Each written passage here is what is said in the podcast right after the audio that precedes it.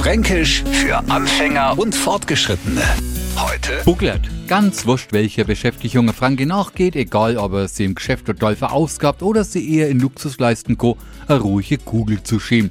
Er jammert gern und das er am besten, wenn er betont, ich mach mich jeden Tag krumm und buglert arbeiten. Das heißt nix anderes als bitte eine Runde Mitleid für uns arme, geschundene Kreatur.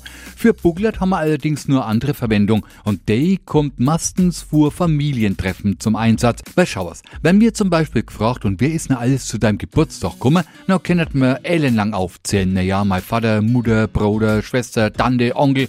Viel zu lang. Einfacher. Kummer ist die ganze buglerte Verwandtschaft.